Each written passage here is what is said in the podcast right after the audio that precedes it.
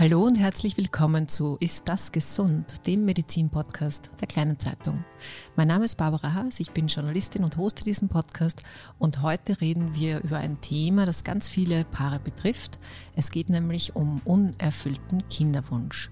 Und ich freue mich, mit einem ganz tollen Experten darüber zu sprechen, der sich nämlich seit 25 Jahren genau mit diesem Thema auseinandersetzt. Herzlich willkommen, Universitätsprofessor Dr. Heinz Stromer. Ja, schönen Nachmittag. Ähm, lieber Herr Dr. Stromer, Sie sind ärztlicher Leiter der Kinderwunschklinik an der Wien und wie gesagt schon seit vielen Jahren mit diesem Thema befasst und äh, kennen sich da richtig gut aus. Vielleicht fangen wir ganz banal an. Was, ähm, was sind denn die häufigsten Ursachen, wenn Frauen nicht schwanger werden können? Wir sehen dabei zwei große Gründe. Der eine ist letztlich äh, ruht in der Frau und das ist der Wunsch, ein Kind zu bekommen, wird äh, weiter und weiter nach hinten verlegt, ins höhere Lebensalter. Und wenn man weiß, dass die Fruchtbarkeit ab dem 33. Lebensjahr beginnt zu sinken, das ist für viele überraschend früh, dann versteht man, dass es natürlich Auswirkungen haben muss, wenn viele Frauen ihren Kinderwunsch erst ab 30, 33 oder noch später überhaupt erst aufbringen. Also es ist ein sehr, sehr bedenklicher Trend, weil wir damit sehen, dass, wie gesagt, die Fruchtbarkeit über sehr, sehr viele Jahre zurückgehalten wird. Wir haben ja tolle Möglichkeiten der Verhütung. Und dann im 38. Lebensjahr der Kinderwunsch entsteht. Und das bringt auch für uns in der Reproduktionsmedizin Probleme. Also das spätere Lebensalter der Frau ist sicherlich ein Grund. Der zweite Grund ist äh, die Einschränkung der männlichen Fruchtbarkeit. Wir sehen mehr und mehr Samenbefunde, die eingeschränkt sind. Wir sind, äh, und wenn ich sage wir, sprechen der Wissenschaft, noch nicht so weit gut erklären zu können, woran das liegt. Das zeigt sich aber in allen Industriestaaten. Damit kämpfen also auch die Vereinigten Staaten, Europa, Japan. Ähm, wie gesagt, wir wissen noch nicht, woran das liegt, aber es ist unverkennbar, dass diese Samenbefunde sich verschlechtern. Und diese zwei Hauptgründe führen dazu, dass äh, viele Paare unerfüllten Kinderwunsch haben und eine entsprechende Behandlung nachfragen. Mhm. Also Sie haben schon gesagt, dieses ähm, nach hinten schieben ähm, überhaupt dieses Kinderwunsches hat sicher auch mit, ähm, hat sicher auch einen feministischen Hintergrund sozusagen im Sinne von Selbstständigkeit und äh, eigenverantwortlich ein Leben zu gestalten. Da gehört natürlich auch Beruf und so weiter dazu. Das ist ja nicht immer so leicht vereinbar, darum soll es aber jetzt eh nicht gehen. Aber weil Sie auch gesagt haben, Männer sind auch betroffen, ähm, das äh, kriegt man ja so in der allgemeinen Debatte oft gar nicht so mit, dass Männer ähm, sozusagen da auch diesen Anteil haben. Es möglicherweise ist jetzt eine ähm, Interpretation von mir, ähm, dass es auch mit, mit dem Lebensstil zu tun hat, wie wir ihn in den, in den westlichen äh, Gesellschaften vielleicht auch führen. Aber wie genau zeigt sich denn das, dass Männer hier auch mit ver verantwortlich sind? Äh, die einfachste Möglichkeit, die männliche Fruchtbarkeit zu erheben, heißt Spermiogramm, der Samenbefund. Das ist eine klassische Laboruntersuchung. Da werden im Samen bestimmte Parameter ausgelesen. Das ist die erste Frage, wie viele Samenzellen befinden sich in dieser Samenflüssigkeit. Zweitens, wie bewegen sich die Samenzellen? Und drittens, wie schauen sie aus? Und aus diesen drei Parametern ergibt sich sehr schnell und gut ein Bild, wie es um die Fruchtbarkeit des Mannes bestellt ist. Und Sie haben schon recht, da wird schon der Lebensstil, den wir in einer modernen Zivilisation in diesen Ländern führen, Auswirkungen auf diesen Samenbefund haben. Das ist auch der Grund, warum wir den Männern, die von dieser Einschränkung betroffen sind, äh, klare Anweisungen geben, was sie tun könnten, um zumindest beizutragen, dass dieser Samenbefund besser wird. Mhm. Also ich gehe jetzt mal davon aus, dass viele Eizellen, äh, viele Samenzellen, Entschuldigung, äh, die sich schnell bewegen, ist gut, oder? Ja, ist richtig so. Ja, und was geben Sie denn für Hinweise, was Sie besser machen können? Also die Lebensstilfaktoren sind ja nicht auf den Kinderwunsch beschränkt. Wir sprechen hier von Nichtrauchen. Es ist ein ganz, ganz wichtiger Punkt, der trifft genauso für Frauen natürlich zu. Viele Frauen sagen uns, dass sie dann erst, wenn die Schwangerschaft eintritt, das Rauchen aufhören werden. Das ist viel zu spät. Also der wichtigste Punkt ist sowohl dem Mann als auch der Frau zu sagen, das Rauchen völlig einzustellen. Der zweite Punkt ist auch naheliegend, äh, Gewichtsnormalisierung. In den meisten Fällen geht es ums Abnehmen. Äh, Bewegung ist der dritte Punkt soweit das möglich ist, eine gesunde Ernährung. Ja, wir sehen natürlich sehr viel industriell gefertigtes Essen. Ähm, weiß man auch noch nicht ganz genau, ob das Einfluss hat. Wir sehen einen höheren Plastikanteil in unserer Umwelt und der natürlich auch sich bis in die Nahrungskette fortsetzt. Ähm, ein weiterer Punkt, soweit das möglich ist, Stressreduktion und dann so allgemein gesundheitliche Hinweise wie der regelmäßige Zahnarztbesuch. Aha, warum ist das wichtig? Es gibt Hinweise, dass äh, chronische Zahnentzündungen bei der Frau und Mann durchaus Auswirkungen auf die Fruchtbarkeit haben können. Mhm, interessant. Ähm, weil Sie den Stress schon angesprochen haben, jetzt ist so ein Kinderwunsch, gerade wenn es nicht klappt, äh, so wie man sich da als Paar das vorstellt, ähm, äh, wirkt sich ja auch stressig aus, sozusagen auf die Psyche ähm, belastet. Wie kann man denn, äh, jetzt kann man natürlich, Paare kommen zu Ihnen in der Situation, wo sie eben diesen Kinderwunsch schon haben und wahrscheinlich schon eine, eine Reise gemacht haben, wo sie selber schon einiges probiert haben. Aber was raten Sie denn ähm, solchen Paaren, wie sie mit dem Thema Stress umgehen sollen? Das erste ist äh, früh entsprechende Einrichtungen aufsuchen. Wir sehen sehr viele Paare, die diesen Kinderwunsch, den Unerfüllten, sehr lange allein bewältigen, zum Teil auch begleitet werden von Frauenärztinnen und Frauenärzten, äh, es aber dann doch sehr lange dauert, bis sie zu uns kommen. Und in dieser Zeit leiden natürlich die Paare zunehmend unter diesem Problem. Das ist das Erste. Das Zweite ist sicher professionelle Hilfe, auch was diesen Punkt betrifft, holen. Psychologinnen-Gespräche, Psychologengespräche führen. Ähm, gar keine Schande, hat nichts mit im Prinzip mit der normalen mentalen Gesundheit zu tun. Das ist eine Stresssituation, das ist eine außergewöhnliche Belastung für einen Menschen, für ein Paar, für die Beziehung. Daher auf jeden Fall äh, Experten besuchen, mit denen das durchbesprechen. Und das Dritte, was sicherlich auch entscheidend ist, ist eine gesunde Form finden, das Thema in das soziale Leben und in das Berufsleben einzubetten. Die, der meiste Stress entsteht äh, durch die Notwendigkeit, das Problem zu verheimlichen. Mhm. Vor dem Arbeitgeber natürlich aus verständlichen Gründen. Viele fürchten sich, den Arbeitsplatz zu verlieren, wenn sie bekannt geben, dass sie schwanger werden wollen. Nicht minder stressig ist die Situation in der Familie. Auch dort gibt es Familien, wo das kein Gesprächsthema sein soll. Äh, viele Paare wollen gar nicht, dass die Großfamilie darüber informiert ist. Und das ist für viele Paare, die in einem sehr engen sozialen Kontext leben, natürlich schwierig, das zu verheimlichen. Mhm. Ähm, jetzt hätte ich so den Eindruck, dass das Thema an sich aber schon ein bisschen aus der Tabuzone gerückt ist.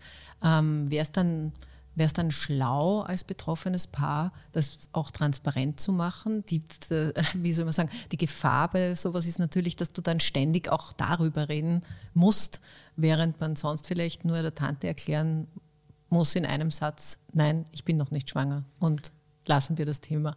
Ja, es ist richtig. Also viele Paare wollen nicht haben, dass das Großraumbüro oder die Großfamilie an allen Behandlungsschritten teilhat. Äh, auch das kann belastend sein, weil eine kollektive Frustration sozusagen, wenn ein Versuch nicht geklappt hat, ist auch nicht immer äh, förderlich.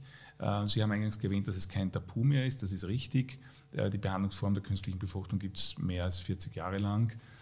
Glücklicherweise hat sie diesen Raum verlassen und es rücken auch die Behandlungsformen, die mit der künstlichen Befruchtung einhergehen, Eizellspende, Embryonenspende, äh, Egg Freezing rücken auch schon langsam aus dieser Tabu-Ecke. Bei manchen Punkten dauert es noch eine Zeit lang, aber ich bin da ganz gelassen, dass das nur eine Frage der Zeit ist. Ja, dann kommen wir mal zum medizinischen sozusagen. Ähm, eine In-vitro-Fertilisierung oder Fertilisation, ich weiß gar nicht, wie man es jetzt richtig ausspricht, ich sage jetzt mal IVF, ähm, ist sozusagen eine, eine Möglichkeit, die Eizelle und die Samenzelle außerhalb der beiden Körper zu befruchten und dann wieder einzusetzen und dann möge die Frau schwanger werden. Ähm, unter gewissen Voraussetzungen wird das, ähm, na was, erzählen Sie mal, wie läuft denn das ab? Also die künstliche Befruchtung, In-vitro-Fertilisation, IVF, wie Sie sie bezeichnen wollen, hat sehr wesentliche klar umschriebene Teile. Der erste Teil ist äh, die hormonelle Stimulation der Frau. Da geht es darum, in einer Injektionstherapie, die ungefähr 10 bis 12 Tage lang dauert, die Eierstöcke so anzuregen, dass sich darauf sogenannte Follikel oder Eibläschen bilden. Das sind Blasen, die ungefähr 2 cm im Durchmesser werden und in jedem Follikel befindet sich dann jeweils eine Eizelle. Die Reifung dieser Follikel wird von uns mit Ultraschall kontrolliert. Das heißt, das Paar oder die Patientin muss bei uns zweimal im Schnitt äh, zu diesen Kontrollen kommen. Wenn die Follikel ausgereift sind, das geht mit einem gewissen Druck im Unterbauch einher, also die Patientinnen spüren das schon, können wir als nächsten Behandlungsschritt die künstliche, aber nun die Follikelpunktion durchführen, das heißt die Entnahme der Eizellen aus dem Körper. Das ist ein kleiner ambulanter Eingriff. Es wird mit einer Nadel durch die Scheidenwand in diese Follikel eingestochen und diese Follikel werden leer gesaugt und so können wir die Eizellen aus dem Körper gewinnen. Dauert drei bis fünf Minuten, kann mit einer Schlafschmerzausschaltung gemacht werden, mit einer sogenannten Sedierung oder mit einer Narkose. An dem Tag gibt auch der Mann die Samenzellen ab. Sie haben ja schon eingangs erwähnt, dass äh, es bedeutet, dass Samenzellen und Eizellen außerhalb des Körpers befruchtet werden oder zusammengebracht werden. Das heißt, an diesem Tag gewinnen wir sowohl die Eizellen als auch die Samenzellen. Dann werden die beiden außerhalb des Körpers zusammengebracht und dann entstehen, wie wir schon sagen, Embryonen. Und die Entwicklung dieser Embryonen dauert drei bis fünf Tage lang. Und dann kehrt die Patientin zu uns zurück und hat in einem kleinen Eingriff, der eher an eine gynäkologische Untersuchung erinnern würde, einen sogenannten Embryotransfer. Und dabei wird ihr dann ein oder es werden ihr zwei Embryonen wieder in die Gebärmutter zurückgebracht. Schmerzfrei, komplett, dauert fünf Minuten.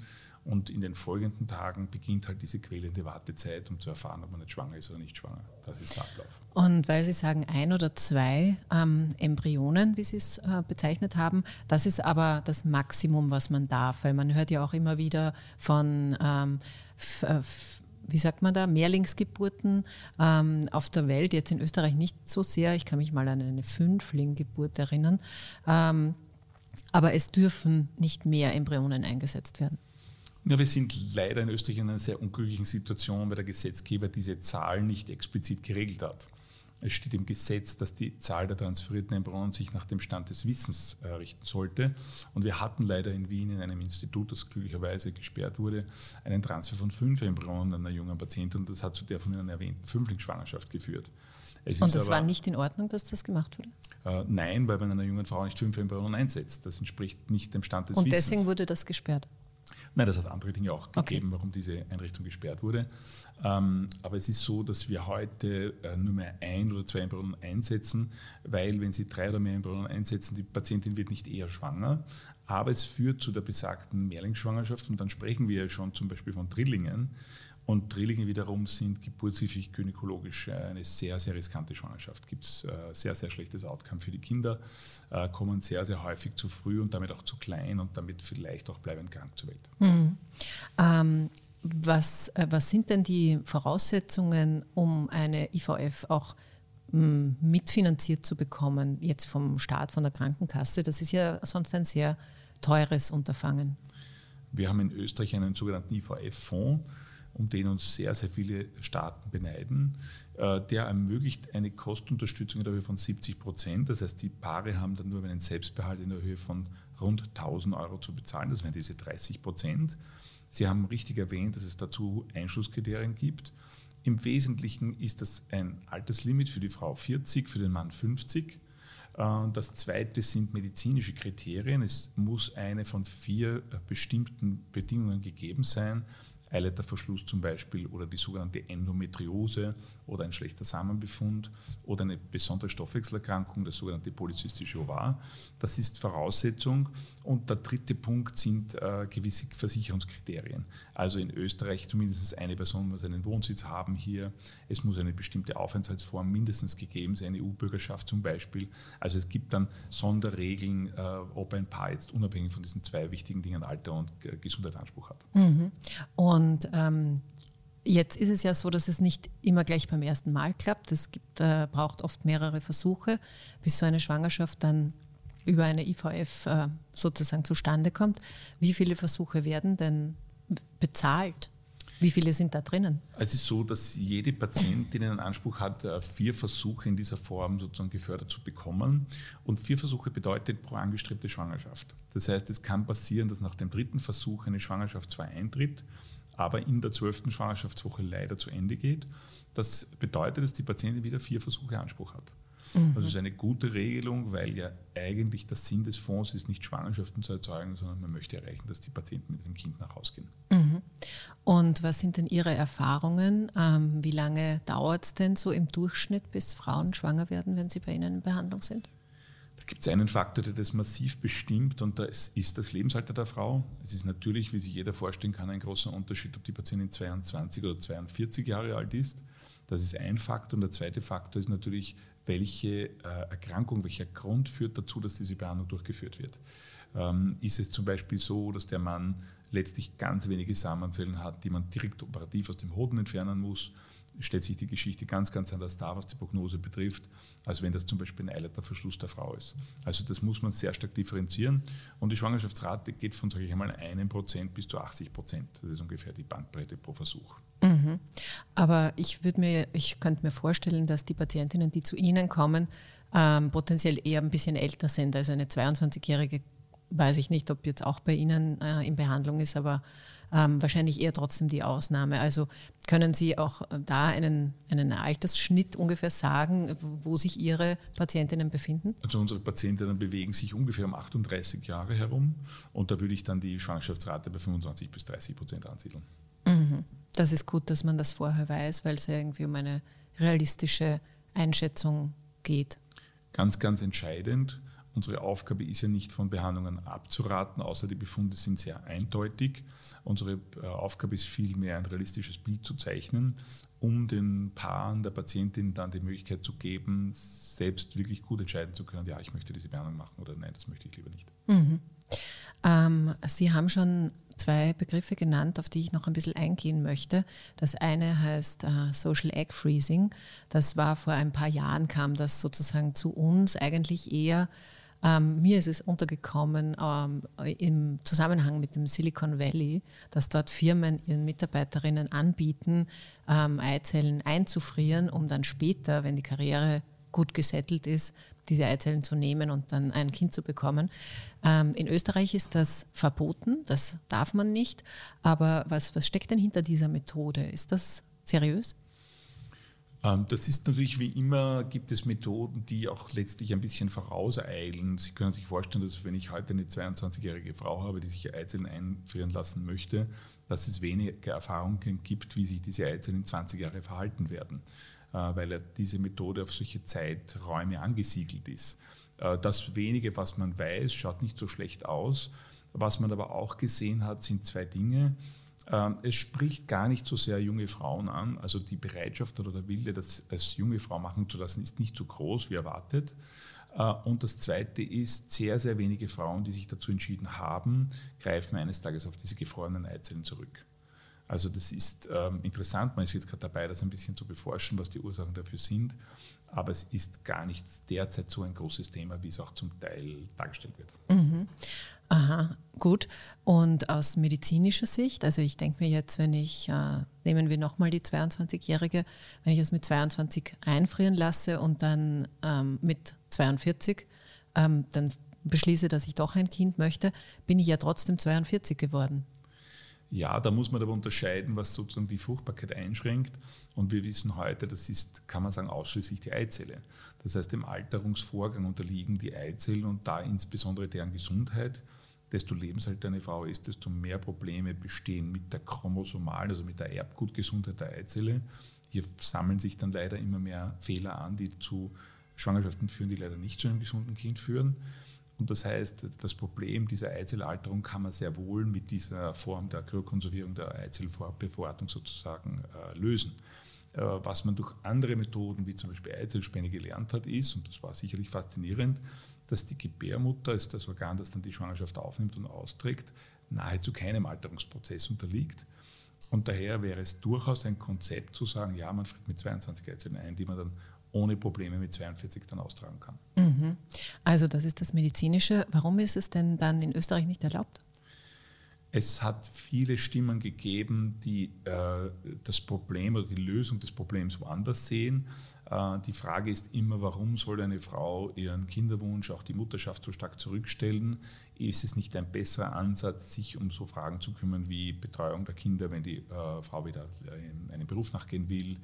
Äh, bessere Bezahlung, Schließen von sozusagen dem Gender Gap. Also da gibt es viele Punkte, äh, die äh, viel interessanter sind, auch wie gesagt, äh, dazu gab es Stimmen, als äh, Frauen letztlich wieder in die Rolle zu drücken, zu sagen, jetzt soll sie auch noch äh, eine gesundheitliche Vorsorge treffen, um all dem zu entsprechen. Lange, lange Laufbahn, Karriere und dann erst später einen Kinderwunsch erfüllen zu können. Mhm.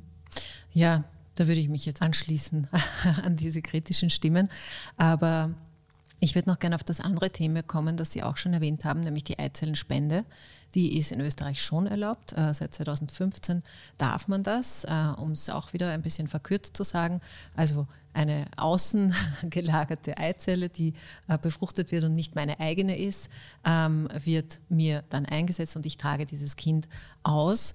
In Österreich ist es, wie gesagt, erlaubt, aber unter gewissen Einschränkungen. Ähm, welche Einschränkungen sind denn das? Also es gibt ein sehr bestimmendes Alterslimit. Äh, die Frau, die diesen Embryo dann empfängt, der aus der Samenzelle ihres Mannes zum Beispiel und der Eizelle einer Spenderin hervorgegangen ist, ähm, darf nicht älter als 45 sein und die Spenderin darf nicht älter als 30 sein. Das ist die klassische Eizellspende. Wo es eine völlige Ausnahme gibt, ist, wenn das innerhalb einer lesbischen Partnerschaft stattfindet. Da ist dieses Lebensalterlimit aufgehoben. Ähm, und die zweite Besonderheit in Österreich ist, dass das Kind auch nach einer Samenspende, aber auch bei der Eizellspende ab dem 14. Lebensjahr theoretisch erfahren kann, wer die biologische Mutter ist, also die Frau, von der die Eizelle stammt. Mhm. Also erfahren kann heißt, es hat ein Recht darauf oder es muss informiert werden? Man muss nicht informiert werden, aber für den Fall, dass es von dieser Behandlung erfährt, äh, wird das über den Notar an uns vermittelt und wir sind dann verpflichtet, die Informationen zu dieser Spenderin bekannt zu geben. Mhm.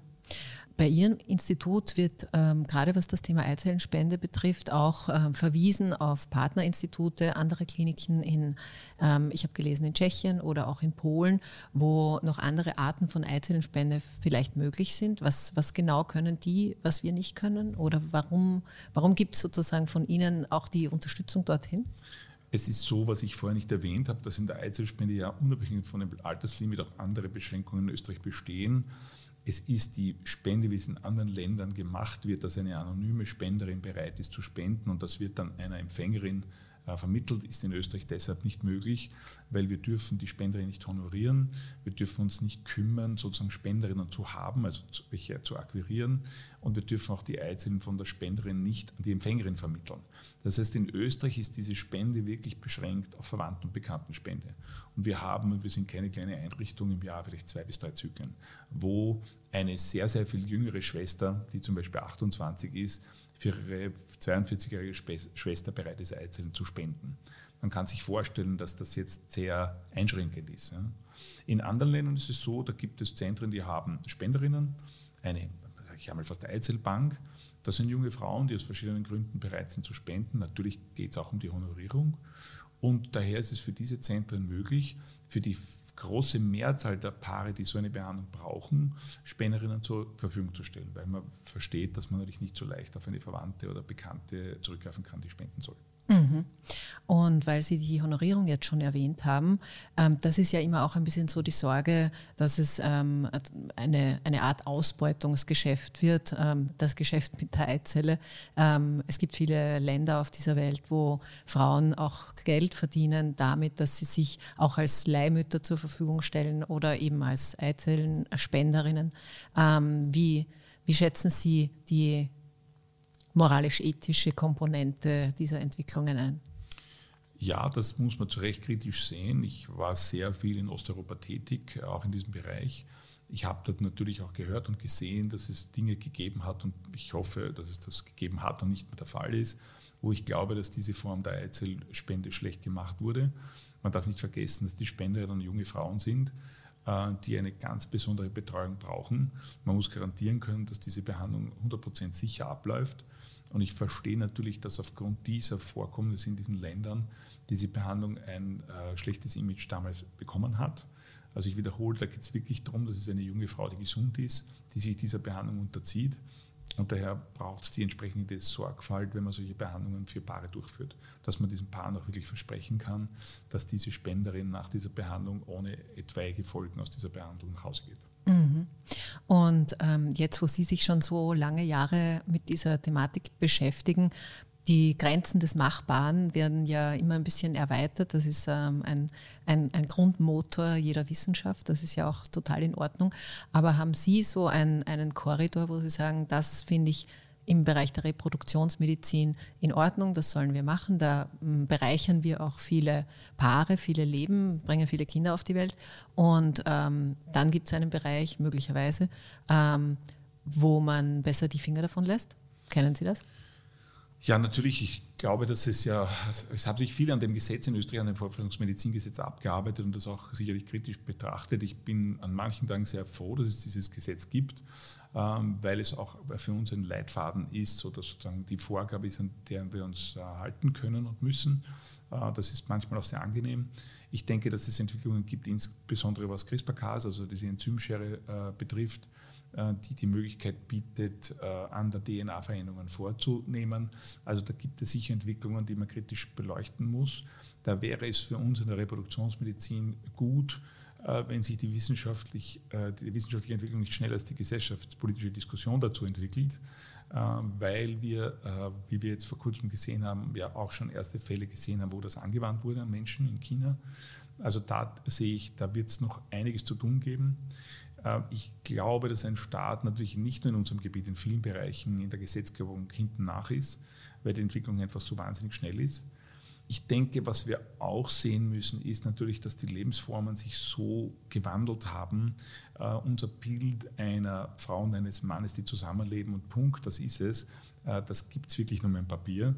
Ähm, die überwiegende Menge unserer Paare sind nicht mehr verheiratet. Also das klassische, sage ich einmal, sehr konservative Weltbild ist letztlich äh, aus der Zeit gefallen. Wir haben so viele Beziehungsformen, wir haben lesbische Partnerschaften, alleinstehende Frauen, die Kinderwunsch haben. Äh, wir haben Paare mit nach Geschlechtsangleichung. Also da gibt es so viele Formen des Zusammenlebens. Und auch da glaube ich, dass die Gesetzgebung und auch die Diskussion dazu noch Aufholbedarf hat. Mhm. Da ist viel im Wandel, es ist auch viel möglich. Das muss man ähm, auch sagen. Noch eine Frage zum Schluss. Wie viele Babys haben Sie denn schon quasi ermöglicht in, in all diesen Jahren? Es muss sicher, in, ich denke, 10.000 aufwärts, würde ich schätzen. Aber Sie führen nicht äh, Buch darüber. nein, äh, nein, ich bin glücklicher Vater von selbst von IVF-Kindern, also wenigstens zwei, die ich ganz besonders äh, schätze und liebe. Also da brauche ich kein Buch führen, die sind mir ans Herz gewachsen, aber all die anderen nicht buchen, nicht so, dass mir nichts bedeutet, sondern ähm, weil wir im Prinzip äh, nicht weniger zurückschauen. Was wir uns immer sehr freuen, ist, wenn wir Besuch von den Paaren bekommen, wenn die Kinder dann geboren sind weil das ist ja das, worum wir, wofür wir jeden Tag arbeiten. Also wenn wir sozusagen nur mehr äh, leben würden in, inmitten von Eizellen, Embryonen und Samenzellen, also wir freuen uns sehr, wenn wir dann sozusagen das finale Produkt auch dann lebend sehen können. Mhm. Jetzt haben Sie mich doch nochmal neugierig gemacht, dass Sie gesagt haben, Sie haben selber ähm, IVF-Kinder. Äh, wie alt sind denn die? 25. Also da waren Sie selber noch ein junger Mann, wie das äh, gemacht wurde sozusagen. Ich war selbst noch ein junger Mann, ein junger äh, Facharzt in Ausbildung, wie diese Behandlung durchgeführt wurde. Ja. Und sind Sie über Ihre eigene Geschichte in dieses Fach gekommen? Nein, es war umgekehrt. Ich äh, war vorher schon äh, darauf spezialisiert und habe dementsprechend auch die Behandlung selbst gemacht. Selbst gemacht? Ja. Oh, wow. Ja, danke, danke für, für, diese Einblicke noch. Lieber Herr Dr. Stromer, vielen Dank äh, insgesamt für Ihre Expertise. Ja, unerfüllter Kinderwunsch kann sehr belastend sein, auch, auch physisch, aber nicht nur physisch, sondern vor allem psychisch. Und es ist gut, haben wir gelernt, wenn man möglichst offen darüber reden kann. Vielleicht nicht mit allen, vielleicht auch nicht mit der ganzen Familie, aber ein paar gute GesprächspartnerInnen sind wahrscheinlich immer ein, ein feiner Weg, damit auch umzugehen, was es jedenfalls nicht ist. Es ist keine Schande und man muss sich für nichts schämen und man, niemand hat Schuld dran. Ich glaube, das muss man auch in dem Zusammenhang nochmal sagen, wenn sich die Schwangerschaft eben als längeres Projekt darstellt. Und wenn Sie, liebe Hörerinnen und Hörer, wissen wollen, was es noch zum Thema unerfüllten Kinderwunsch so gibt, meine Kolleginnen von der Besser Leben Redaktion haben eine ganze Reihe Artikel dazu verfasst. Die verlinke ich auch in den Shownotes. Können Sie sich noch ein bisschen hineinlesen. Und wenn Ihnen dieser Podcast gefallen hat, dann freue ich mich über Likes und Shares und äh, wenn Sie ihn abonnieren, dann verpassen Sie auch keine Folge mehr. Ich verabschiede mich und wünsche Ihnen bis zum nächsten Mal alles Liebe und bleiben Sie gesund.